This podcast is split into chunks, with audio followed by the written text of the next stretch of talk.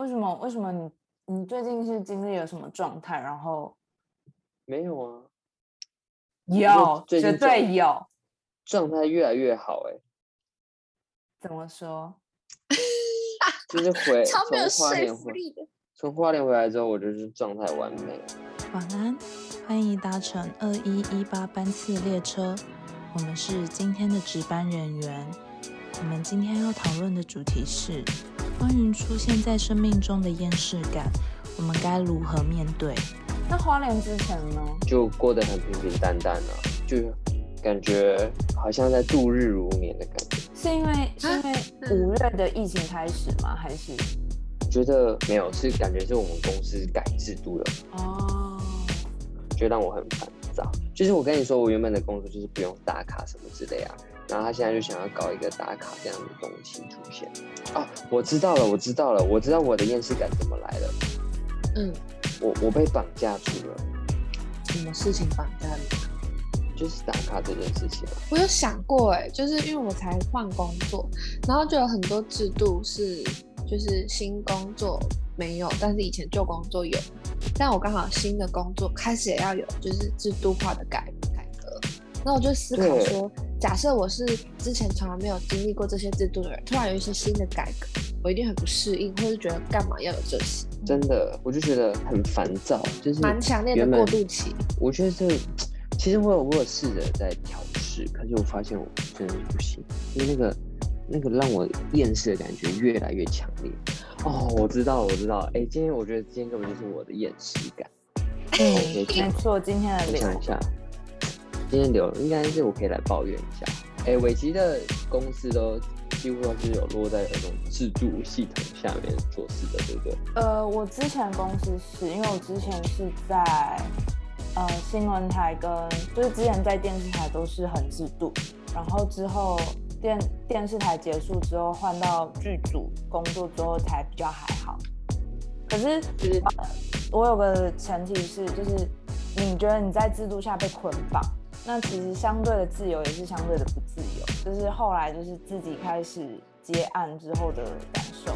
因为我的工作室原本就是很自由的人，然后我突然接受到制度化的事情，嗯所以我就可以很明显的比较出我比较喜欢的是哪一个。然后我有试着在制度下面，就是做好自己的事情，或者是找出一个出路。因为因为我们我们原本的工作室就是没有什么主管啊，还是什么之类的，就是一样一样是跟就是跟我们老板直接对谈这样子。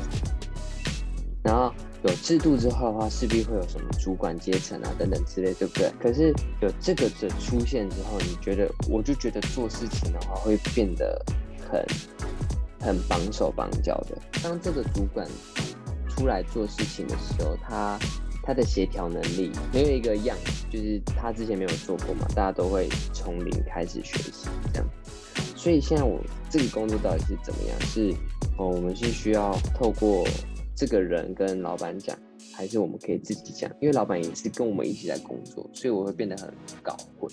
等于是多一个形式化的过程，但不知道到底实际跟形式对对对对对对，因为很好笑，就是有有时候我们就是要请假的时候，画假的时候，嗯对不对？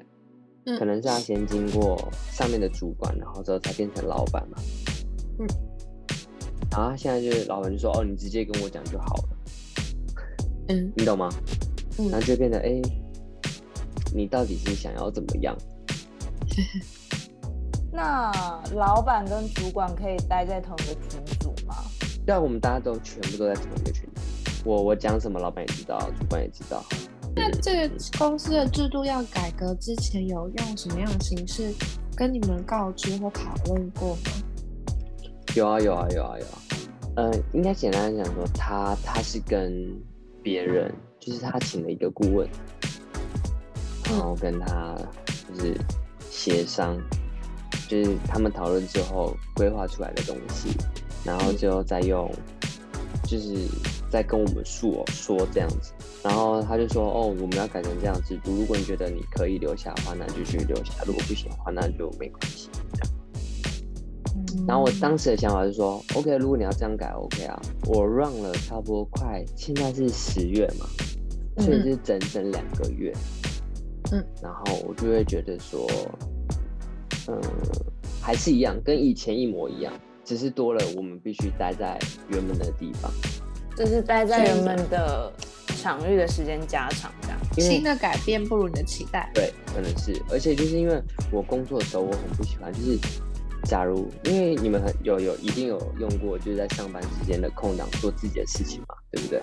嗯嗯对，因为我我自己是习惯是我要做我自己的事情的时候，我不喜欢在那个工作室里面做事情，就是我会觉得是说那个地方就是工作的地方，要么就是处理工作室的事情，不然的话我的事情就是不要在那边处理，因为会打扰到其他人等等之类的。还是你要呃自己也试着就是把自己的事情带到那边呢？因为说实在，就是是不是可以把原本自己规划好的事情带到那边完成呢？那你这样你这样大概调试多久了？就是继续啊，哦，持续因为。因为因为我们老板就是他的个性就是会偏向是他会一直换，正常啊，他会对就就是是这样。这个制度出来之后，我们就有开一次会嘛，然后因为他讲，然后原本这件事情不是我们柜台要做的，然后我我也知道，然后之后隔一个月之后，他老板就说：“哎、你这件事情你要做。”然后我们两个就傻眼说：“哎、这件事情不是他本来要做的吗？”就是他无缘无故的把这件事情丢给这个柜台做，然后之后嗯下个月之后，你就会一直改变，一直改变，然后直到有一天，我好像跟跟不知道哪一个人聊天，然后他就说：“哦，老板都是这样子啊，他们根本拿捏拿什么拿不定自己的主意，然后他们会一直改，一直改，一直改，一直改，一直改。”我在想说，干是哦，你们的老板会吗？我觉得老板会这样做的原因，是因为他也不知道什么样的状况会是最好的。对他来说，现在制度化的改革其实也是一种实验性的改革。那所以他必须得一直不断的去尝试各种可能性，嗯，因为毕竟毕竟你们之前不是制度化，然后现在是制度化，所以他必须得做这件事情。那相对的，这个阵痛跟磨合，底下的员工就会比较辛苦。我的话，我刚好待过大、中、小型的组织，小型的组织特别容易有这种就是变化很快、朝令夕改的情形。但如果是大型组织的话，可能就要层层的由上而下的沟通确认，由下而上的确认，最后再发布，然后正式执行，就会比较正规有仪式感。会去想要争取管理阶层的位置吗？我的个性不适合管理，嗯，我我可以一起做，但你要我我我可以带人，但你要我管人，我没有办法。我后来发现我就是我可以跟你一起做这些事情，就是哎、诶你的想法来，我的想法去。可是你要我站在，就是因为我前一份他们是是他们是叫我当主管，叫我管人，我没有办法，因为我会很卡。然后我必须得像是朋友的方式，可是可是因为我管的那一个人个性又真的有点急白，他说他说啊，他们请你来就是来管我啊，你叫我做什么就做什么。可是我会，我个人会觉得很多事情是自发性的，对，嗯所以嗯嗯嗯。后来就会意识到我自己不适合当管理阶级的人。但是我个人认为呢，他的处事的方式跟做事的，好像好像就是你不幸福中立客观。对嗯啦，我不信服他，他没有拿出一个东西，对啊，应该是说他们他拿不出一个东西，请就是主管看《如懿传》或《甄嬛传》，看怎么治理六宫。我觉得这是这是一个学问，真的。我们下次可以开一集讨论这个、欸。因为我觉得我就是让我知道说，哎、你很明白清楚老板他想要他想要的方向跟方针，然后你跟他可以讨，可以跟他沟通得起来的话，嗯我觉得很合理。就是你去跟人交谈的能力是比较少去跟人去有一个呃互动这样子。觉得沟通这件事情是持续一直在学习的。今天，今天我们在职场上的沟通，然后还有在家庭上的沟通，我觉得它都是一种沟通，只是你要怎么去好好的让家人接受，也是一一门学问。你要怎么让老板买你的单，或者是你的客户买你的单，这些也都是一种学问。它是必须得一直不断的，就是上周你说的这这些东西，其实要一直不断的练习。像我们现在在录制 podcast，我们其实也是在学习的聆听跟学习的沟通，然后去站在彼此的立场去探讨这些问题。那我觉得这部分是真的需要练习的，嗯。然后我觉得他对他不擅长的另一个部分，其实刚刚有讲到，就是我觉得老板现在就是在实验性质。那他老板自己都不知道自自己要什么，所以主管只能就是真的很辛苦的，他必须得做好你呃上跟下的桥梁。可是显然他现在还也还在抓老板的那个感觉，所以他桥梁没有搭得很好，让你们下面的人也会觉得很辛苦。对啊，我觉得是现在整体公司的氛围是，他还在。呃，重新建立一个，虽然是建立一个制度，可是这个制度还没有很完善到大家呃觉得使用起来很方便。那主管跟你们其他同事相处的好吗？不好啊，他就是不喜，他就是一个不啊，有有有有有有，他只跟女生好。等下主管是男生还是女生？女生。哦，是啊，嗯。可能不知道怎么跟男生相处吧。不是，他就是觉得男生是一个不知道什么样的生物的人之类的。所以我就我才会说他不是人啊。我可以很明白、清楚了解，就是，嗯，他对于，就是从，就是从以前到现在，他对于就是跟同事之间的沟通等等，他的能力是。很差的，就是他也不讲，也做什么事情都。那对你在在工作上的影响，影响很大啊，因为我要顾及到他。就是如果如果你你的主管，然后你的做事能力确实比他好，然后你就直接跟老板这样对谈，他是不是也会受到连带的影响？就像是围棋说，他是中间的桥梁。嗯。然后，所以。我不走，我不过桥，我直接搭飞机跳过去，我直接空降过去的概念。其实有时候我我会这样做，就是我没有办法跟他沟通的时候，因为我发现，因为就呃，像伟奇说的，他认为说现在是一个比较偏向实验性的性质，嗯，所以老板也不知道他要什么。然后主管也没有丢东西给他，对啊，我觉得我厌世在这边嘛，就是在这个地方，我就觉得很奇怪，每次都卡住，对，会卡住。那就是呃，我觉得这个东西就是带给你厌世感。那你有想过说，那要离开这个团队吗？或者是有啊有啊有，没有啦，就是道不同不相为谋。我觉得工作也是，对对对。对，我也觉得，就是其实我有很多，我很多客人都叫我离开。那那那我好奇的是，那客人有感受到就是公司状态吗？对啊，对啊，会啊，他会。哦。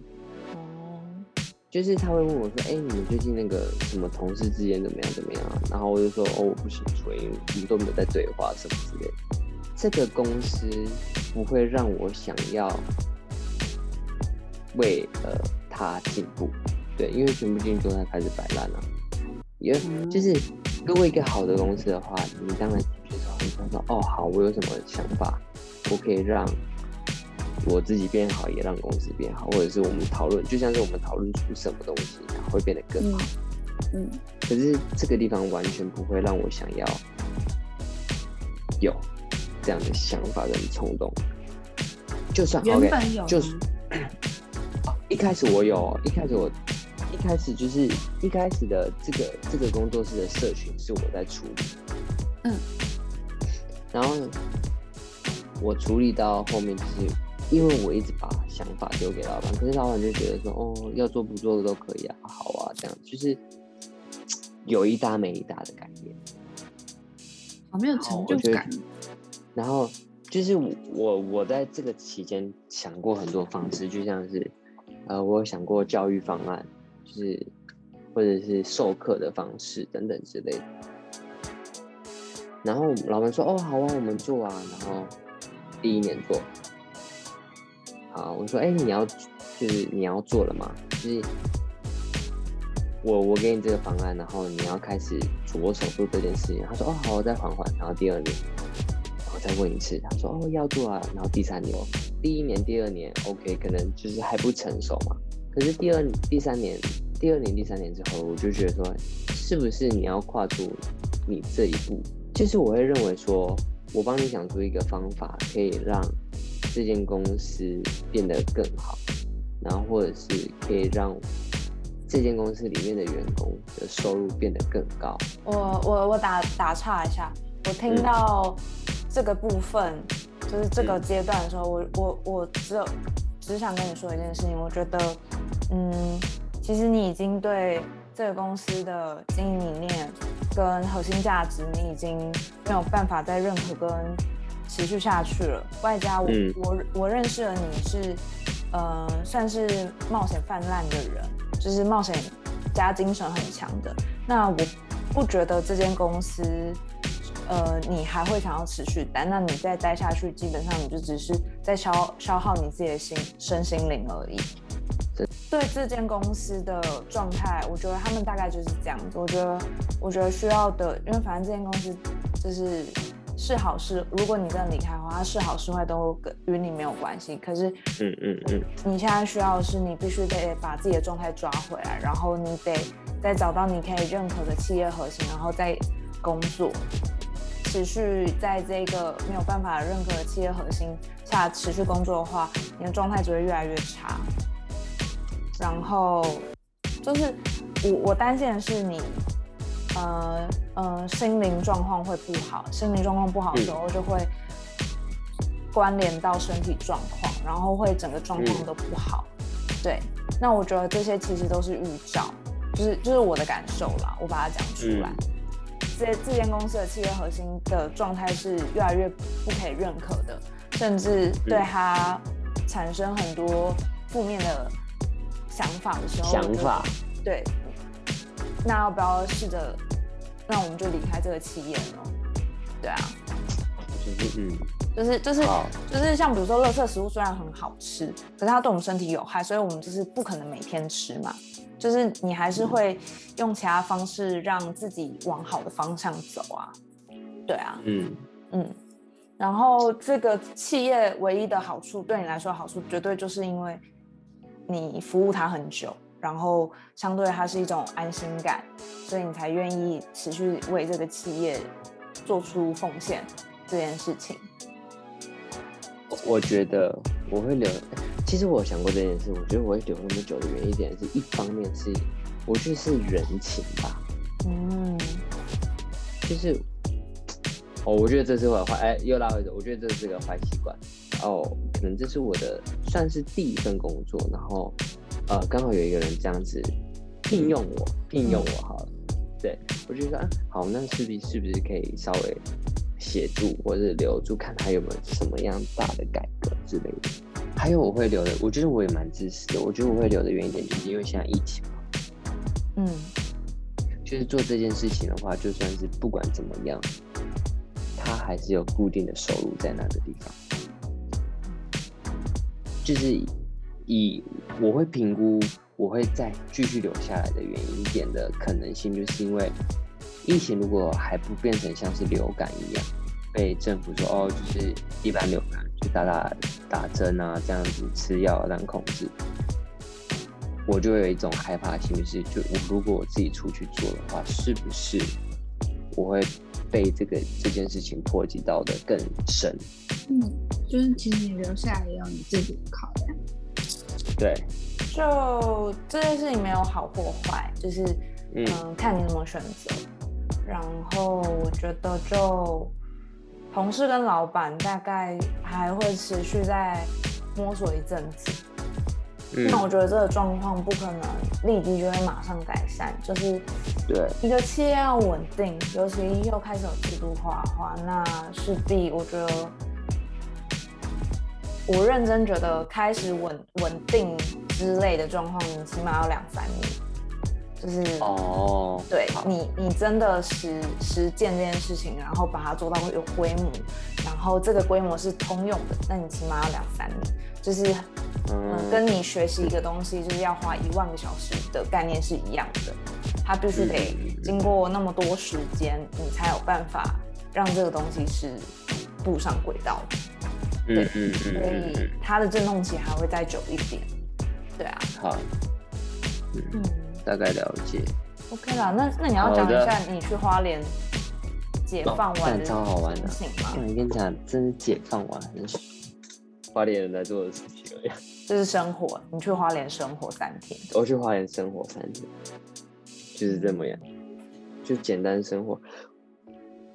希望你们都可以一切顺遂。谢谢大家今天的聆听。希望我们下打